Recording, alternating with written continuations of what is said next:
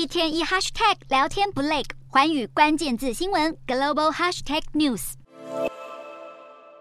乍看之下，天空中好像出现了第二颗月亮。美国官方所说的中国间谍气球，在蒙大拿州比林斯市也有民众目击。目击民众表示，第一眼看到还以为是彗星在天空盘旋。美国指的间谍气球初次出现，要回溯到美国南北战争中期。据了解，间谍气球上可以安装摄影机，甚至是雷达等侦察设备，而漂移高度通常在八万至十二万英尺。虽然略高于民航机，但与人造卫星的高度依然相差甚远。且在上空干净晴朗的地区，甚至用肉眼就能够看见。就升空方式跟监控效果，跟人造卫星也有区别。此外，澳洲国防研究中心教授布拉克斯兰德指出，随着科技进步，卫星在全球国防的功用也渐渐普及。但针对卫星的反制之道也随之被发明，这让旧时代的侦察设备——间谍气球再度复活。中方强调，这次进入美国领空的气球是用于气象研究。不过，中方近年来致力于这类气球的研究，有专家认为，中国是故意让美方发现，用意是让美方知道中国正秘密赶上与复制美方的技术。